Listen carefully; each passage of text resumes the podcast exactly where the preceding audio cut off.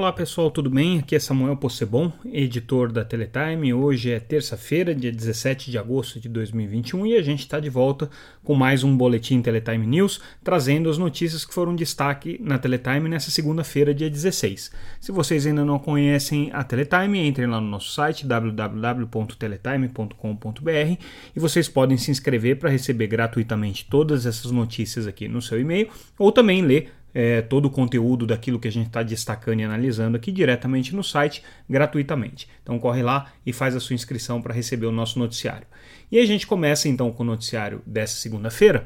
É, a gente traz uma reportagem especial com alguns dos conselheiros que foram indicados para o Conselho Nacional de Proteção de Dados na semana passada. A gente já havia destacado né, a, nomeação desses conselheiros e a gente ouviu principalmente aqueles que estão é, ligados ao setor é, empresarial, o setor de telecomunicações. Então, conversamos com a Natasha Nunes, da Conexis, com o Fábio Andrade, que é da Claro e também representando a Feninfra, é, conversamos com a Ana Paula Biar que é, é representante da Brascom, é, e o que a gente ouviu desses conselheiros que nos relataram né, as suas primeiras impressões e perspectivas aqui para atuação no Conselho Nacional de Proteção de Dados é que o que eles querem é encontrar um meio termo entre é, a garantia, obviamente, de todos os pontos é, que a, lei, a legislação estabelece com relação aos direitos é, do cidadão na questão de proteção de dados, mas também que isso permita é, segurança jurídica para investimentos das empresas e inovação nos serviços. Então,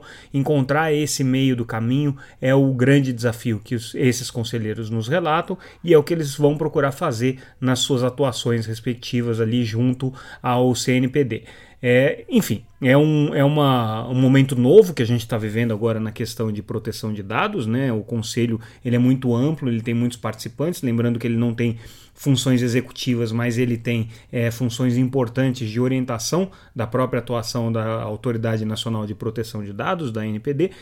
É, todos esses setores pedem independência e autonomia para a NPD, é uma conquista ainda que a agência vai precisar é, buscar Primeiro, porque ela precisa virar uma agência, né? Atualmente ela é simplesmente uma autoridade, é uma autarquia, mas não tem a característica de uma agência reguladora ainda, né? Nem a estrutura para isso. Então, é uma coisa importante aí que a gente vai acompanhar aí nos próximos anos daqui para frente. E esse primeiro conselho é, nomeado na semana passada vai ter uma função especialmente importante nesse aspecto.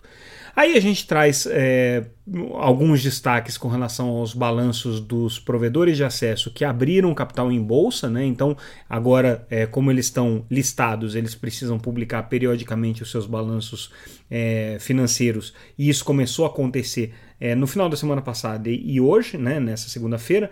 Então, o que a gente já viu foi o balanço da Brisanet, o balanço da Desktop o balanço da Unifique. Agora, vale a pena começar a acompanhar então o desempenho dessas empresas. De uma maneira geral, o que eles têm mostrado é um crescimento de base e um crescimento de receita. Né? Mas por conta dos investimentos que estão sendo feitos na ampliação da infraestrutura, é, os lucros é, também estão numa trajetória descendente. Então, é, de novo, né, é, um, é, um, é uma primeira rodada de balanços que vem a público, isso tem que ser acompanhado agora com periodicidade para a gente poder tirar qualquer conclusão com relação às tendências, mas o que se aponta nesse momento é que são empresas que, é, evidentemente, vão passar por um período de resultados afetados aí pelos pesados investimentos que vão precisar fazer por conta da estratégia de expansão que foi inclusive prometida é, para os investidores no processo de abertura de capital. É, a gente traz também uma reportagem com a Vivo, destacando as políticas de diversidade que a operadora implementou com relação à pauta de ESG, né, a pauta de é, questões é, de meio ambiente, sociais e de governança, que hoje é, são muito importantes para o desenvolvimento da credibilidade das empresas e até para resultados financeiros né, das empresas junto ao mercado de capitais. E aí é, o que a Vivo tem destacado é que as suas políticas, é, apesar de serem já bastante é, agressivas, vamos dizer assim, no que diz respeito à, à, pauta de igualdade de gênero e raça, por exemplo, né, tem superado as expectativas no sentido de atrair mais profissionais é, que, de alguma maneira, contribuam para trazer mais igualdade entre homens e mulheres é, e também a comunidade LGBT e também a questão de raça dentro da operadora. Então a gente conversa ali com os executivos da Vivo é, que tratam desse tema e traz um pouco mais de detalhes sobre como é que tem sido a política da empresa nesse assunto. Uh, a gente também traz aqui uma notícia com relação à finalização né, da conclusão é, da aquisição da Vogel pela Algar então, uh, enfim, tinha um processo, já tinha sido aprovado pelo CAD e agora faltava a formalização jurídica desse processo todo. Ele foi concluído agora, então estamos noticiando isso no nosso noticiário e também uh, trazendo a abertura da consulta pública da Anatel para um número, um prefixo de numeração específico para a atividade de telemarketing. A Anatel quer fazer o 0303 como prefixo é predominante para telemarketing. Por que, que, isso é importante?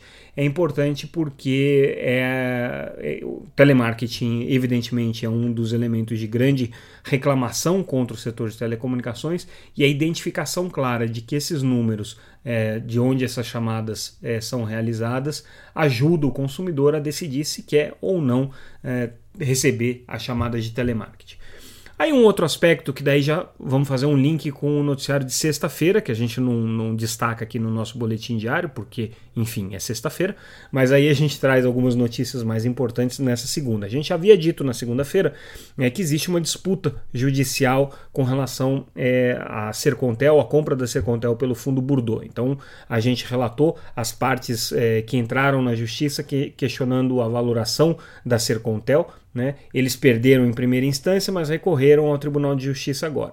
E aí a gente recebeu durante o final de semana também a informação do Fundo Bordeaux com relação ao entendimento jurídico deles. E eles dizem que esse assunto já está resolvido, que a primeira instância já deu uma, uma decisão amplamente favorável.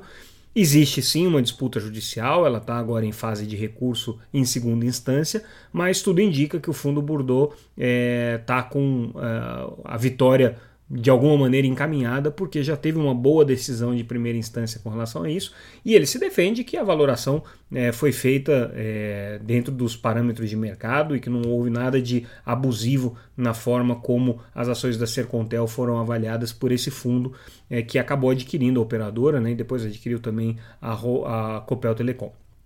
Outra notícia interessante que a gente está destacando da, do noticiário da última sexta-feira, dia 13, é, foi é, com relação à estratégia das operadoras é, de adquirirem clientes uma das outras. Então a gente traz aqui um levantamento bem detalhado que foi feito pela nossa reportagem com relação a quais são as operadoras que mais estão adquirindo clientes das outras quando você tem o processo de troca de, de portabilidade e o processo de troca de, de, é, de bases de clientes. Né?